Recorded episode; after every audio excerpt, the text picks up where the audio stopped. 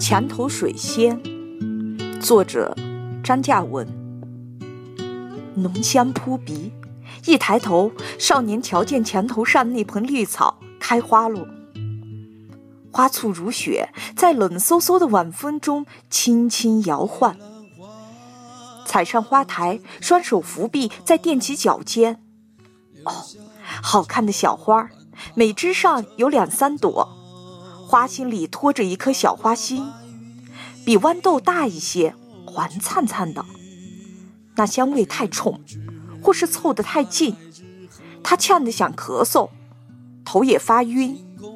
想起喽，它叫水仙花。这是少年的哥哥栽的。去秋收谷子的时候，也是傍晚。乡村教师家的老大跨进院门，双腿还沾着泥巴，而左手稍稍往身后揣。那手里拿的是一把草，有点像蒜苗，可又不大像，可能是野蒜苗吧。老大在院坝里转悠，左瞄右看，是啊，真不好下手。这院里该种花草的角落，均是父亲的地盘。而菜园是母亲的王国，都惹不起，动不得。最后，他握个小铲，跃上花台，把院门左侧墙头上那人字形的土掘松，栽下那把绿草。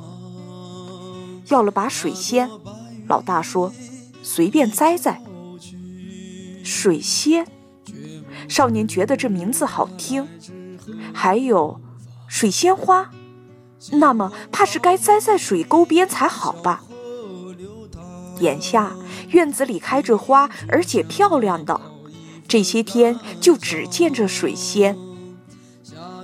喜欢花花草草的，倒是些男人；女人只喜欢菜园子，还有街上供销社卖的花布。